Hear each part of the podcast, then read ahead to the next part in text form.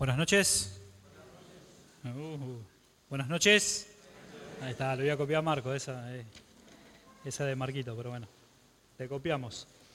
Bien, una vez más el Señor me puso en este lugar y voy a tratar de desarrollar un tema que, que me pareció bueno para mí, lo aprendí el año pasado, ¿sí?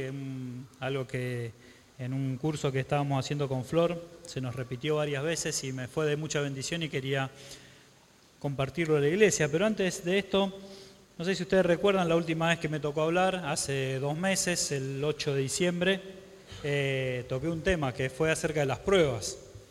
Y solamente quería compartir que después de tocar este tema, eh, a veces cuando uno toca algunos temas, uno siempre piensa, bueno, ¿qué va a pasar con uno si el Señor nos va a mostrar acerca de ese tema? Y yo hablé acerca de las pruebas, el hecho de estar gozosos. Dice el pasaje, tened por sumo gozo cuando os halláis en diversas pruebas. Y el día lunes, ya nomás antes de levantarme, aparece mi hijita a la cama, papi, la toco, fiebre para la más grande. Y digo, bueno, ahí va la primera. Bueno, me levanté un ratito más tarde, voy a trabajar. Ese día teníamos que ir a colocar dos puertas que habíamos hecho la semana anterior. Vamos, preparamos todo, salimos, dos puertas hermosas que me habían quedado re lindas. Vamos a presentar la puerta, me dice Chiqui, ¿qué? ¿Esta puerta no va acá? ¿Cómo que no va? Le digo. No, no, esta está mal. Resulta que eran dos puertas de distintas medidas, distintas manos. Las hice al revés. Dije, bueno, tenía ganas de llorar y dije, tranquilo, vamos a aplicar lo que hablamos el día de ayer. Así bueno, una la pudimos solucionar, la otra la tuve que llevar, volver a hacer. Eh, eso fue nomás ahí el, al día lunes. Pero a las dos semanas, ¿sí? el día domingo de las dos semanas, tuvimos, no vinimos a la reunión porque nos fuimos al sanatorio con, con Flor y la más chiquita. Estaba con la garganta a la miseria, con fiebre. Así que bueno, la revisaron, la doctora, los, viste que los médicos ponen caritas y vos que no entendés nada empezás a transpirar, a transpirar frío, decís, ¿qué le está pasando? No me gusta esto, no me gusta. Bueno, análisis y demás. Así que bueno, análisis, positivo de streptococo, positivo de mononucleosis para EMA, un mes con dieta y reposo. Intentamos, pero bueno, hasta donde se pudo.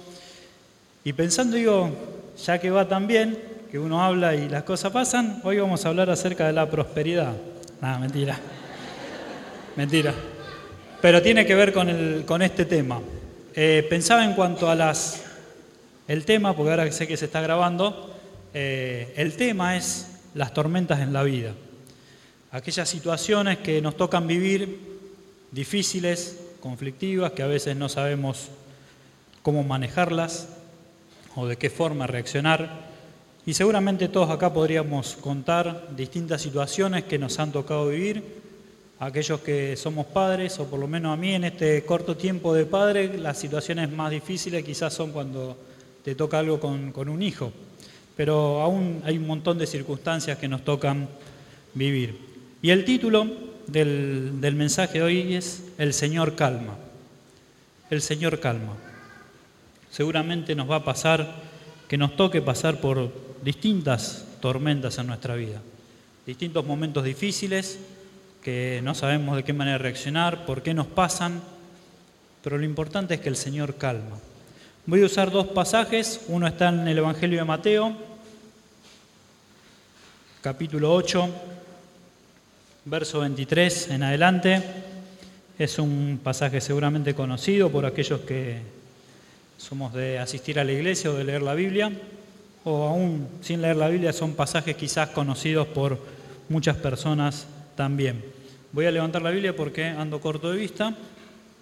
Dice así Mateo capítulo, capítulo 8, verso 23.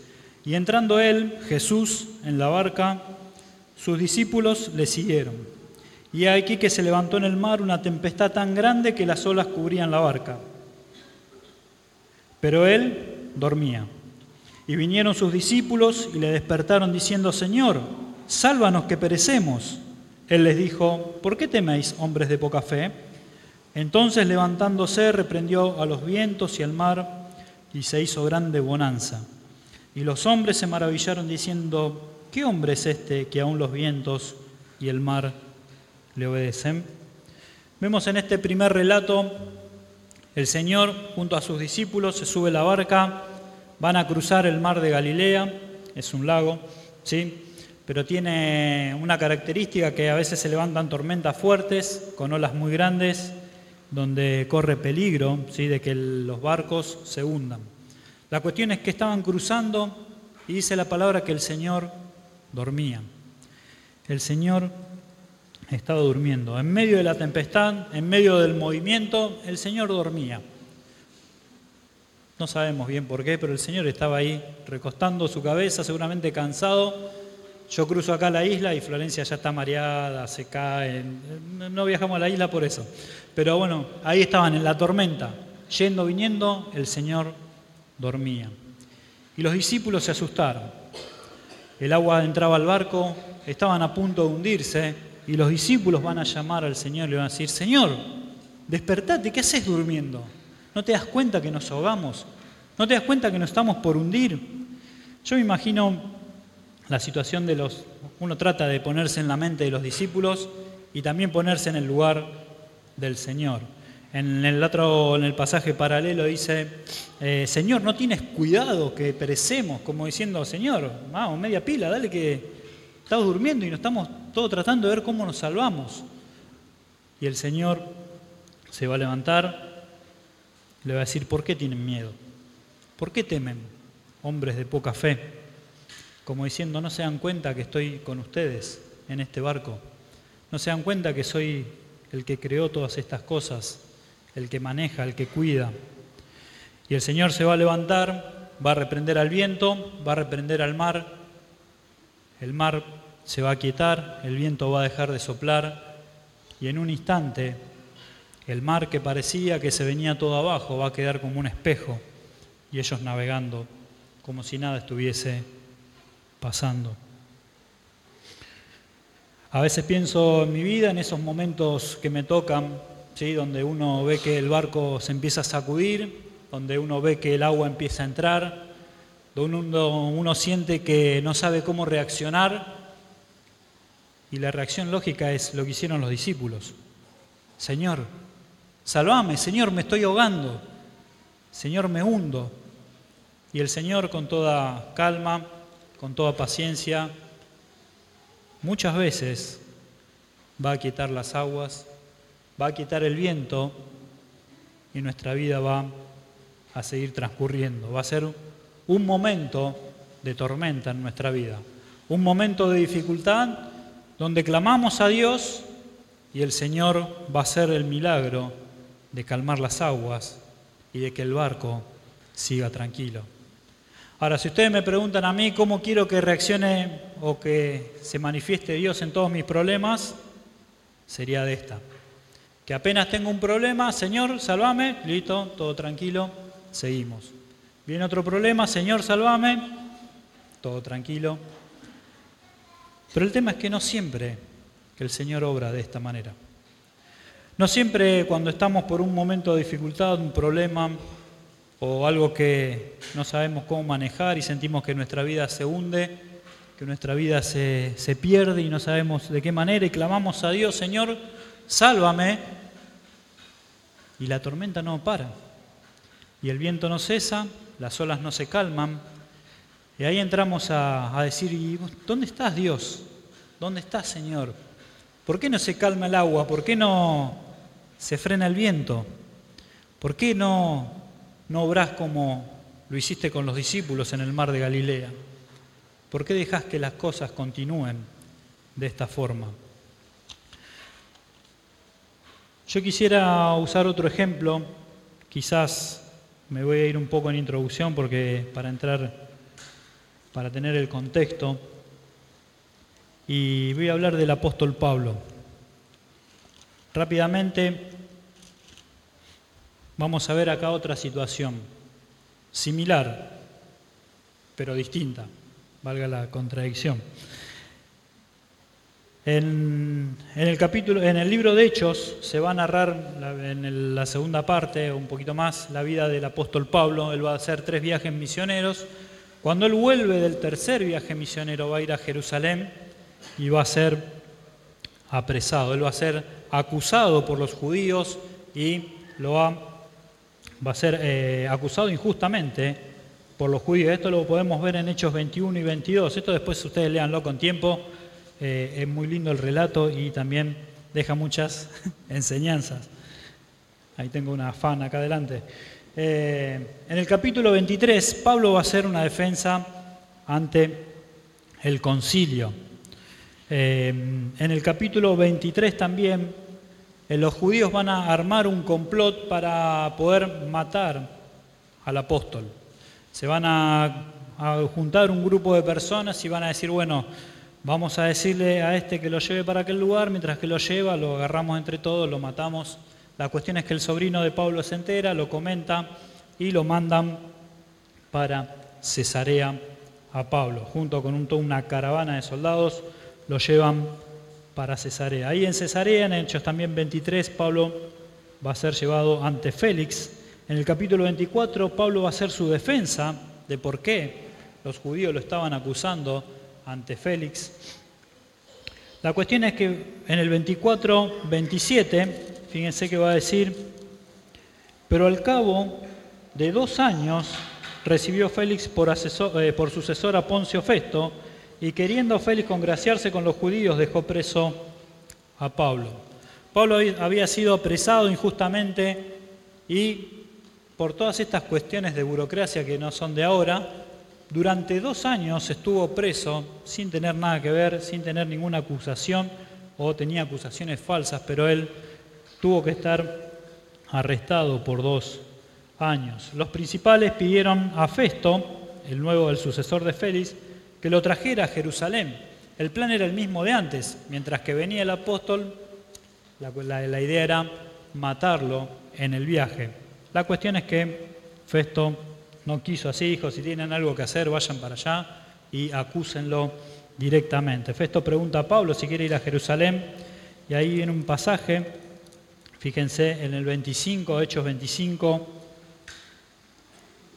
eh, ver desde dónde, vamos a leer desde el 10, dice Pablo, dijo ante el tribunal de César, estoy, donde debo ser juzgado, a los judíos no les he hecho ningún agravio como tú lo sabes muy bien, porque si algún agravio o cosa alguna digna de muerte he hecho, no rehuso morir pero si nada hay de las cosas que estos me acusan, nadie puede entregarme a ellos. A César apelo. Entonces Festo, habiendo hablado con el consejo, respondió a César has apelado, a César dirás. El apóstol le va a decir, yo voy a ir al tribunal del emperador. Ahí voy a ir. No voy a ir a los judíos, yo voy a ir al tribunal.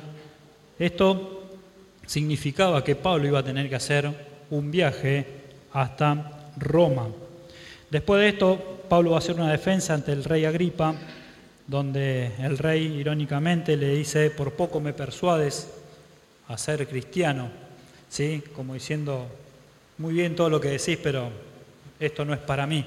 Hablando, Pablo en todo momento había hablado acerca del Evangelio. Ahora bien, ¿por qué toda, toda esta introducción? Porque Pablo ahora se va a embarcar en un viaje a Roma. Si vemos Pablo antes de, volver a Jerusalén, antes de que pase todo esto que recién veíamos, Pablo escribió la carta, una carta a los romanos. Pablo nunca había ido a Roma y les va a escribir una carta. Y él le va a decir en el versículo 1, el capítulo 1, perdón, versículo 10, dice, rogando, hablándole a los romanos, que de alguna manera tenga al fin, por la voluntad de Dios, un próspero viaje para ir a vosotros porque deseo veros y, lo termino de leer, para comunicarlos algún don espiritual a fin de que seáis confirmados. El apóstol, antes de que todo esto pase, le había escrito una carta a los romanos, que es la carta que nosotros tenemos en la Biblia, y le va a decir, rogando a Dios que de alguna manera tenga al fin, por la voluntad de Dios, un próspero viaje para ir a ustedes. El deseo del apóstol era tener un próspero viaje para ir y visitar a los hermanos, comunicarles algún don especial y que ellos lo encaminen para España, como va a decir en el 15, 23, lo leemos también, Romanos 15, 23.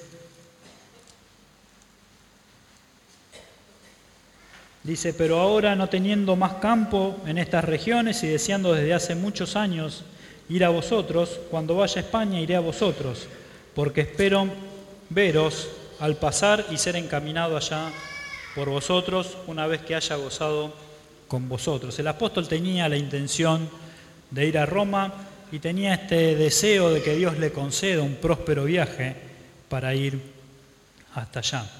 La cuestión es que llegado a este punto donde él apela al César, empieza una travesía, un crucero, todo incluido, ¿sí? donde el apóstol va a ir a Roma. Esto va a estar en el capítulo 27 de, de Hechos, perdón. Y vamos a ir viendo todo lo que le ha acontecido al apóstol. Recién hablábamos de la tormenta que vivieron los discípulos en el mar de Galilea junto al Señor en la barca. Y ahora vamos a ver lo que le tocó vivir al apóstol en este crucero, que no era ningún crucero, él iba como preso, le habían asignado a Pablo y otros presos a un centurión llamado Julio. Esto lo vemos en los primeros versículos. Y por la fecha en la que Pablo estaba saliendo este viaje ya era peligrosa la navegación. Los barcos obviamente hace dos mil años no eran como los de ahora, no tenían la tecnología de ahora, no tenían, eh, no son, no eran tan eh, fáciles de navegar como los de ahora, y ya era peligrosa la navegación en el tiempo en que Pablo le toca ir. Pero fíjense, vamos a leer el versículo 9, capítulo 27. Y habiendo pasado mucho tiempo y siendo ya peligrosa la, navegación por haber pasado ya el ayuno, esto marca el tiempo que es entre septiembre y octubre, donde era la época donde ya era peligroso navegar porque ya se acercaba el invierno y los vientos en el mar. Eh, Pablo les amonestaba diciéndoles, varones, Veo que la navegación va a ser con, perjuicio y mucha pérdida, no solo del cargamento y de la nave, sino también de nuestras personas. Pero el centurión daba más crédito al piloto y al patrón de la nave que a lo que Pablo decía. Esto es algo casi lógico, es como si uno de nosotros sin nada de experiencia da consejos sobre alguien que está experimentado en la navegación. Y el centurión le va a dar más crédito al piloto. Y siendo eh, incómodo el puerto para hibernar, la mayoría acordó zarpar también de allí por si pudieran arribar a Fenice, puerto de Creta, que mira al nordeste y sudeste, e invernar allí.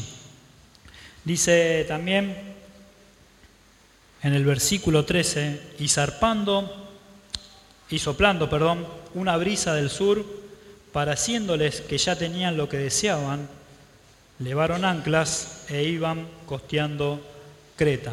El apóstol le va a decir, es peligroso. Eh, en el libro de Corintios va a relatar que Pablo ya había estado tres veces eh, con naufragios o en peligros en el mar, o sea que quizás alguna experiencia tenía personalmente porque había tres veces había naufragado o había estado en peligros del mar. La cuestión es que soplando una brisa del sur dijeron, bueno, aprovechamos, vamos e invernamos en otra isla que esté un poco más cómoda. 14. Pero no mucho después dio contra la nave un viento huracanado llamado Uroquilidón, y siendo arrebatada la nave y no pudiendo poner prueba al viento, nos abandonamos a él y nos dejamos llevar.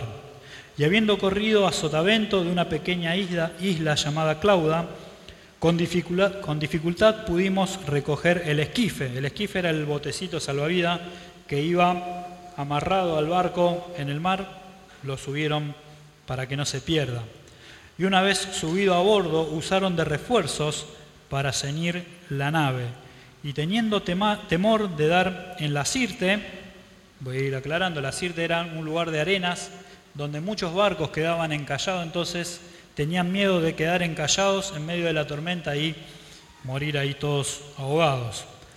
Eh, y temiendo y teniendo temor de dar en la sirte, arriaron las velas y quedaron a la deriva. Pero siendo combatidos por una furiosa tempestad, Al siguiente día empezaron a alijar y al tercer día con nuestras propias manos arrojamos los aparejos de la nave y no apareciendo ni sol ni estrellas por muchos días y acosados por una tempestad no pequeña, ya habíamos perdido toda esperanza de salvarnos. Vemos al apóstol que está en este, en este crucero yendo a dar su defensa ante el emperador y vemos que en el medio del mar se levanta una tempestad tremenda. Dice que apenas salieron, había una brisa, avanzaron, al poco tiempo, al poco tiempo es ahí, apenas salieron, dice que se levantó un viento huracanado y se tuvieron que abandonar a la deriva. Dice que la tempestad era una tempestad no pequeña donde temieron por sus vidas. Cuando llegamos a este momento del relato, pienso en la historia que leíamos antes. Los discípulos con el Señor en la barca en medio de una tempestad, los discípulos llamando o clamando al Señor y el Señor haciendo el milagro de calmar la tempestad. Viento, deja de soplar, mar, deja de moverte y todos seguíamos. Antes de decir lo que quiero decir, fíjense, capítulo 23 de Hechos, verso 11. Antes habíamos leído en Romanos que Pablo deseaba ir a los romanos y había orado o clamado a Dios y diciendo, rogando que si de alguna forma me dé un próspero viaje para ir a Roma. Y en Hechos 23, 11 va a decir, cuando el apóstol estaba ya apresado, dice, a la noche siguiente se le presentó el Señor y le dijo al apóstol, ten, ten ánimo, Pablo, pues como has testificado de mí en Jerusalén, así es necesario que testifiques también en Roma. El Señor ya le había confirmado a Pablo que, el Señor quería que testifique en Roma. Y yo pensando y uniendo, digo, bueno, los discípulos en la barca, ¿sí? Clamaron al Señor, la tormenta, la tormenta se calma y todo sigue en paz. Y acá una situación parecida, el apóstol en un barco con 275 personas más, en medio de una tempestad, el Señor le había dicho que quería que vaya a Roma, él quería ir a Roma, y bueno, acá se da el milagro de que la tormenta se, se calma, se aquieta y todo sigue y transcurre normalmente. La cuestión es que la tormenta nunca se calmó. La tormenta nunca se calmó. El Señor no obró de la misma forma que había hecho con los discípulos y la tormenta siguió por muchos días más. Habían empezado a tirar peso, a sacar peso del barco para que flote un poquito más, para que no entre agua, para que no se hunda. Y el apóstol va a decir que ya tenían, eh, ya habían perdido toda esperanza de salvarse. Evidentemente la situación era extrema. Y quizás muchas veces en tu vida y en mi vida, en mi vida, estamos en situación donde parece que ya no hay salvación ya no hay esperanza, acá se terminó todo, las bolas me tapan, el barco se hunde, se acabó, perdí toda esperanza de que algo realmente sucediera o se calmara. Clamé a Dios, le pedí a Dios, pero no calmó nada la tormenta. La tormenta sigue y yo sigo acá desesperado, no sabiendo qué hacer. Pero va a seguir la historia, va a seguir el relato. Dice así, versículo 21, entonces Pablo, como hacía ya mucho que no comíamos, puesto en pie en medio de ellos, dijo, habría sido, por cierto, conveniente, oh varones, haberme oído y no zarpar de Creta tan solo para recibir este perjuicio y pérdida. Aprovechó el apóstol, de paso cañazo, ¿sí? se levantó y hizo, me tendrían que haber escuchado cuando al principio dije que no salgamos, pero ya estaban en medio de la tormenta. 22. Pero ahora os exhorto a tener, a tener buen ánimo, pues no habrá ninguna pérdida de vida entre vosotros, sino solamente de la nave. Porque esta noche ha estado conmigo el ángel de Dios, de quien soy y a quien sirvo, diciendo, Pablo, no temas, es necesario que comparezcas ante César. Y aquí, y aquí Dios te ha concedido todos los que navegan contigo. Por tanto, varones, tened buen ánimo, porque yo confío en Dios, que será así como se me ha dicho. Vemos que las situaciones son similares, pero el Señor obra de formas distintas. En la primera que veíamos estaba la tormenta, los discípulos, Señor, sálvame, el Señor obra el milagro, calma el mar, calma el viento y todo transcurre en paz. Pero acá vemos que la tormenta está, la tempestad, el apóstol, pero la tormenta sigue. Pero Dios va a obrar el milagro de calmar al apóstol. El Señor se le va a presentar al apóstol y le va a decir, no temas, tené ánimo, yo necesito que vos comparezcas ante César. La tormenta va a seguir, pero vos quedaste tranquilo, vos está en calma, porque yo estoy con vos. Y esta es la enseñanza que también tenemos que aprender. Muchas veces el Señor no va a calmar nada la tormenta. Si fuese por nosotros, quisiéramos lo primero, que se calme el mar, que pare el viento y seguir con nuestra vida. Pero muchas veces el Señor te va a poner en esta situación, donde sentís que todo se viene abajo, que nada se calma, y el Señor te va a decir, Ketty, la tormenta no se va a calmar, pero vos vas a estar en calma. Yo voy a estar a tu lado, yo voy a estar con vos. Quédate tranquilo. Y va a seguir el relato. Dice el 27, venida la decimocuarta noche. ¿sí? Este pedazo lo vamos a saltar. La cuestión es que en la decimocuarta noche el Señor le va a decir que todos se iban a salvar. Pero en este momento los capitanes del barco quieren usar el esquife, el barquito salvavidas, para escaparse. Se estaban dando cuenta que ya estaban llegando a la orilla, habían tirado la sonda, cada vez medía menos, dijeron, acá el barco va a quedar en algún arrecife, nos escapamos. La cuestión es que el apóstol le va a decir al centurión, si ellos escapan, nos morimos todos. Va el centurión, ahora ya Pablo le estaba dando órdenes al centurión, corta las amarras, chau el esquife, se acabó la historia, todos quedan adentro del barco. Versículo 33. Cuando comenzó a amanecer, Pablo exhortaba a todos que comiesen, diciendo, este es el decimocuarto día que veláis y permanecéis en ayunas. 14 días de tempestad. 14 días en alta mar, no sabiendo dónde estaban ni para dónde iban, el viento y las olas lo llevaban al barquito y podemos hoy decir que el Señor estaba guiando a ese barco en medio de la tempestad. Y permanecéis en ayunas sin comer nada. Por tanto os ruego que comáis por vuestra salud, pues ni aun un cabello de la cabeza de ninguno de vosotros perecerá.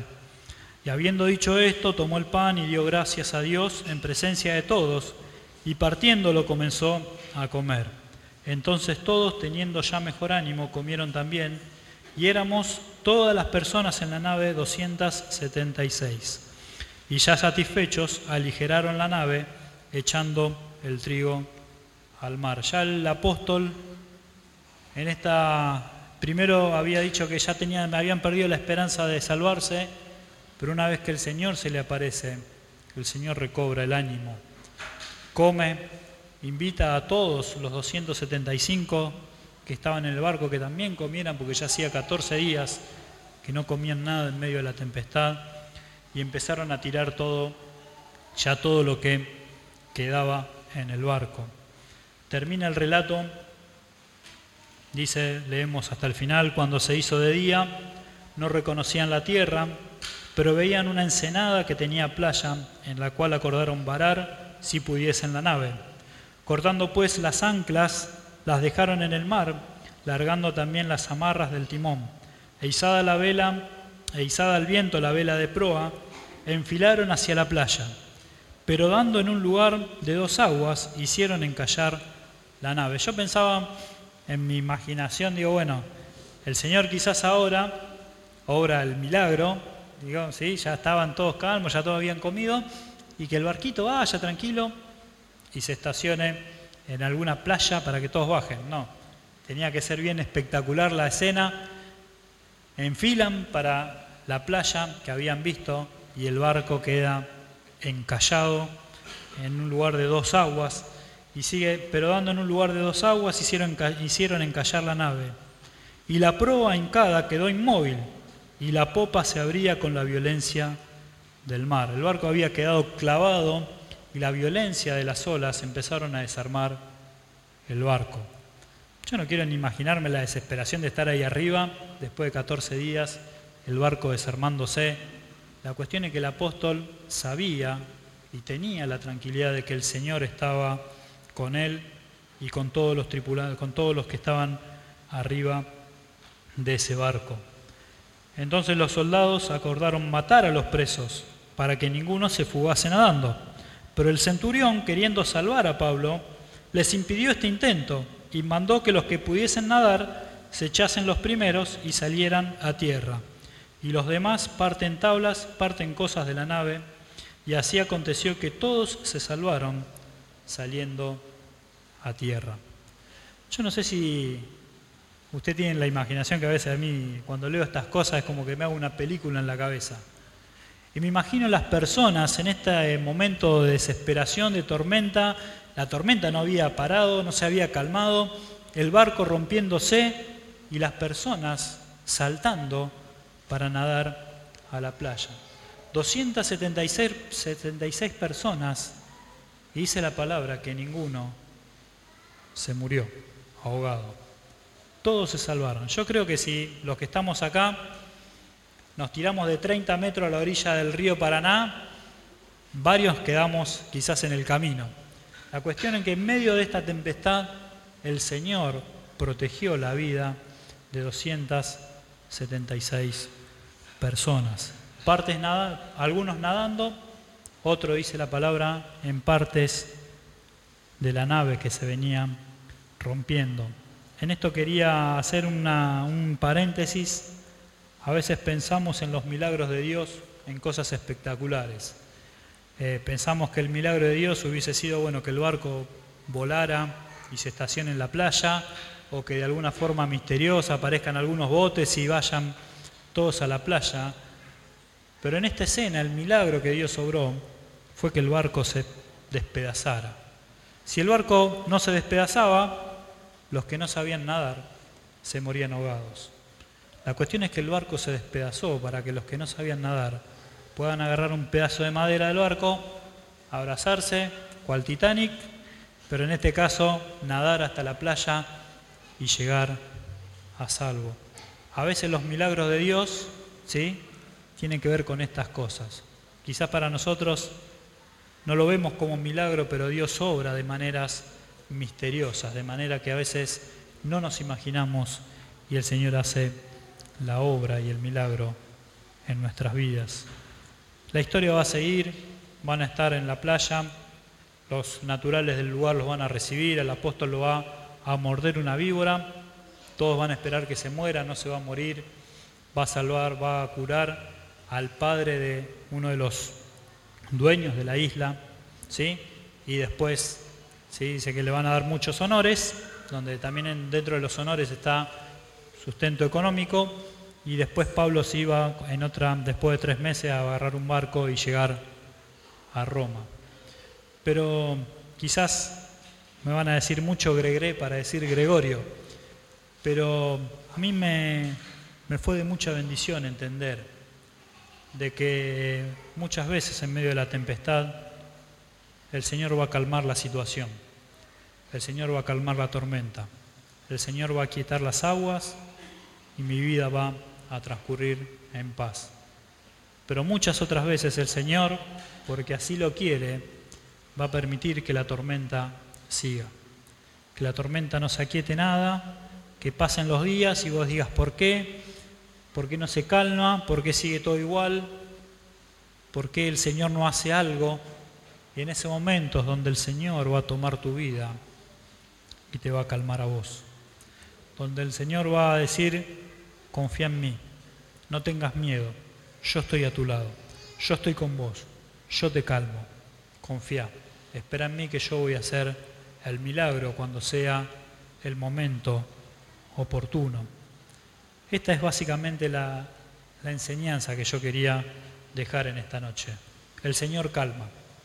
O calma la tempestad o calma tu vida, pero el Señor calma. En todo momento el Señor calma. Y antes de terminar, solamente quería hacer una referencia usando el primer ejemplo, donde el Señor está en la barca y en medio de la tempestad la barca no se hunde. Y cuando hablamos de la barca y el Señor en la barca, lo podemos usar como figura de nuestra vida, de tu vida, de mi vida, y si el Señor está presente en tu vida. Quizás algunos de los que están acá presentes tienen su barca, que es tu vida, es tu corazón, es tu alma, pero el Señor está fuera. Y sabes una cosa, si el Señor no está dentro de la barca, la barca va a pasar por la tempestad y lo más probable es que se hunda, que se destruya, que se pierda. Y el Señor lo que quiere es pertenecer a esa barca. Cristo Jesús vino a este mundo, murió en una cruz, derramó su sangre, murió para que vos y yo tengamos vida, para que vos y yo, si entendemos de que necesitamos un Salvador, Él nos limpia, nos perdona, nos salva, nos hace sus hijos, ¿sí? Y nos hace una nueva creación. Y el Señor que estaba lejos, que estaba fuera de la barca, si le pedís perdón por tus pecados, el Señor va a ser parte de tu vida, va a pertenecer a tu vida, va a estar dentro de la barca y van a venir tormentas y van a venir tempestades, pero el Señor está dentro. Y si el Señor está dentro, por más que nosotros creamos que está dormido, el Señor está ahí y nos va a cuidar, nos va a proteger y nunca va a permitir que nuestra barca se hunda. Por eso yo quiero hacer una invitación y es que si no conoces a Cristo, si nunca le pediste perdón por tus pecados, si nunca te reconociste que necesitabas un Salvador, que lo hagas esta noche. El Señor está hablando a tu corazón, el Señor está hablando a tu vida, el Señor te está dando la oportunidad de creer. Él es el que nos da la capacidad de creer. Por eso yo te pido de que pienses en tu vida, cómo estás delante del Señor. El Señor está en tu barca o está fuera de la barca. Yo voy a orar y voy a pedir a cada uno que esté orando por cada uno de nosotros, por aquellos que no conocen a Cristo, y que si el Señor en algo te ha hablado, habla con alguno de nosotros, compartí con nosotros, están los ancianos, estamos quizás los que tenemos más años o con quien vos te sientas en confianza, pregunta, no te vayas con dudas, pero que el Señor sea parte de tu vida que el Señor esté dentro de tu barca, porque si no, tu barca va a andar a la deriva y se va a hundir. Oramos.